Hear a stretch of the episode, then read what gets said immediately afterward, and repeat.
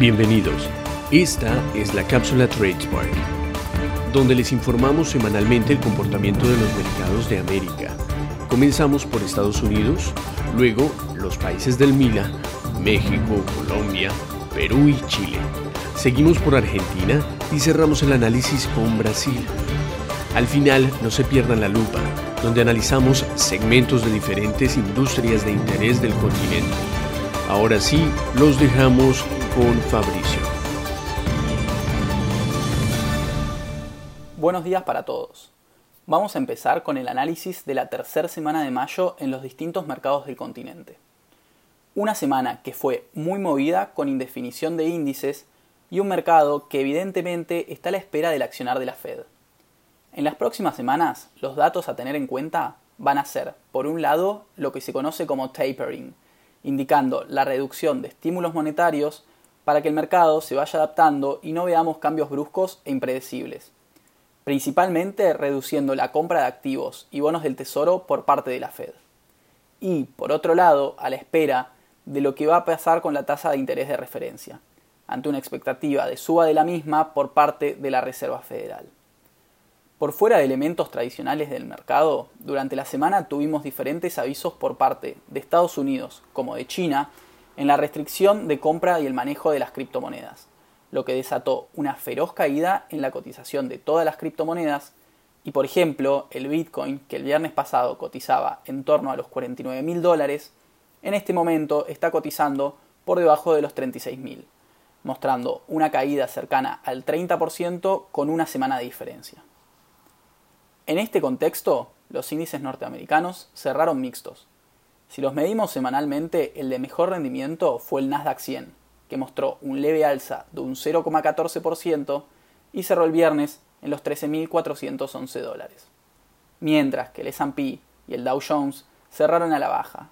El primero, en 4.155 dólares, dejó una caída de un 0,43%, mientras que en el Dow la caída fue de un 0,51% semanal y cerró a última hora del viernes alrededor de los 34.200 puntos.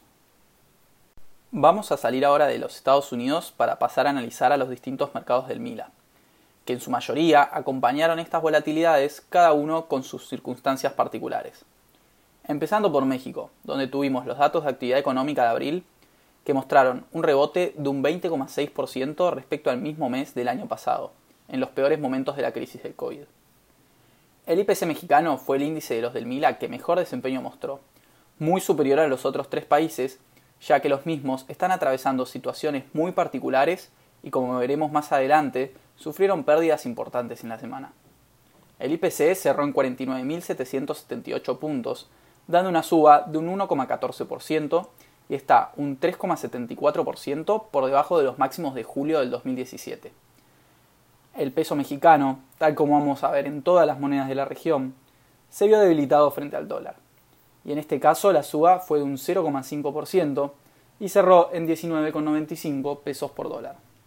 Continuamos con Colombia, donde en la semana la firma Standard Poor's le quitó el grado de inversión a la deuda colombiana y la redujo a un escalón a BB+, justificando dicha acción por el elevado gasto y la menor probabilidad de que el país mejore su posición fiscal en el corto plazo.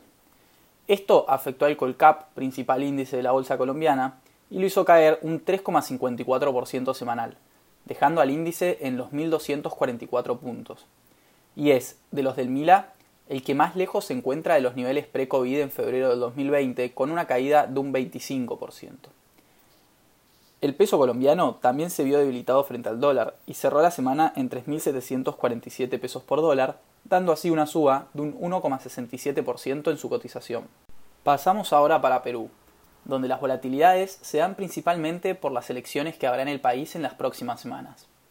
Los mercados parecen estar descontando algún tipo de resultado, ya que el índice general de la Bolsa de Valores de Lima cortó una racha de tres semanas al alza y en esta mostró una caída de casi un 6%, y el índice el día viernes cerró en los 20.571 puntos. El sol peruano también sigue con su sendero alcista y ya se ubica en los 3,74 soles por dólar, dando una depreciación semanal de un 1,63% a tono con las distintas divisas del continente. Para terminar con los mercados del Mila, vamos a ver a la bolsa más golpeada de toda la región, que fue la chilena, luego de lo que fueron las elecciones para la redacción de la nueva constitución del domingo pasado, que no parecieron satisfacer a los distintos agentes de los mercados. También tuvimos los datos del PBI, que arrojaron un aumento de un 0,3% en el primer trimestre del año. La caída del IPSA fue en esta semana del 10,81% y es sin duda la bolsa que más sufrió en toda la región. El cierre del día viernes fue casi en los 4.080 puntos y el peso chileno no fue la excepción en la región y también se vio depreciado frente al dólar estadounidense, en este caso un 2,96% y cerró el viernes en 721 pesos por dólar. Vamos a salir ahora del Mila para pasar a analizar a los otros dos grandes mercados de la región, comenzando por la Argentina, que está pasando una situación sanitaria muy compleja por la segunda ola del coronavirus y se decidió volver a una cuarentena estricta durante la próxima semana. El Merval en pesos cerró el viernes con caídas, luego de que el jueves haya cerrado máximos históricos, y al cierre del viernes la cotización fue de 56.221 puntos, dando una suba semanal de un 2,5%. De todas formas, si vemos el Merval, pero medido en dólares, cortó tres semanas seguidas al alza y se mostró a la baja en un 1,46%, con un cierre de 342 dólares en el índice. Esta diferencia de cotizaciones se dio principalmente por la suba del dólar contado con liquidación, que subió un 2,31% semanal y cerró cercano a los 163 pesos. Esto hizo que la brecha entre este tipo de cambio y el oficial vuelva a posicionarse por encima del 63%, mientras que el dólar blue o libre se mantuvo constante en 153 pesos por dólar. El último país a analizar va a ser el más grande de la región. Este es Brasil, donde tuvimos el dato de actividad económica en el mes de marzo, que dio una caída de un 1,59% durante un mes en el que hubo un cierre de comercios por el aumento de los casos de COVID. El Bovespa se mostró fuerte en la semana y dio una suba de un 0,58%, cerrando el índice el viernes por encima de los 122.500 puntos y está un 2% por debajo de sus máximos históricos. De todas formas, el EWZ se mostró a la baja con una caída de un 1,25% y cerró a última hora del viernes en 37 dólares. Esta diferencia se dio por la suba en el real frente al dólar, que se mostró con un aumento de un 1,71% y cerró el viernes en 5,36 reales por dólar. Para terminar con este episodio, vamos a ver a la lupa de esta semana, en la cual no hubieron grandes subas de sectores determinados, pero tenemos activos que podemos tener en cartera de largo plazo. En primer lugar, vamos a tener al oro y a la plata. En estas semanas de volatilidad y a la espera de las decisiones de la Fed, tanto el oro como la plata se están manteniendo bastante firmes y suelen ser activos con menos volatilidad y también suelen funcionar como refugio de valor. Desde principios de abril el oro subió un 11% y se está mostrando con bastante fortaleza. Algunas empresas en las que se puede invertir que van de la mano con el precio del oro son Barrick Gold con el ticker Gold o Newmont Corporation con el ticker NEM. Por el lado de la plata tenemos por ejemplo a Pan American Silver Corporation con el ticker PAAS.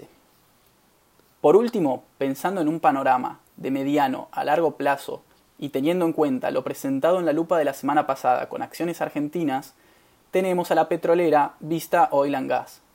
La acción, que se encuentra con el ticker VIST, tuvo una muy buena semana y en caso de que se comience a dar una suba de largo plazo en activos argentinos, puede dar buenos rendimientos, ya que también mostró un buen balance trimestral en términos de producción algunas semanas atrás.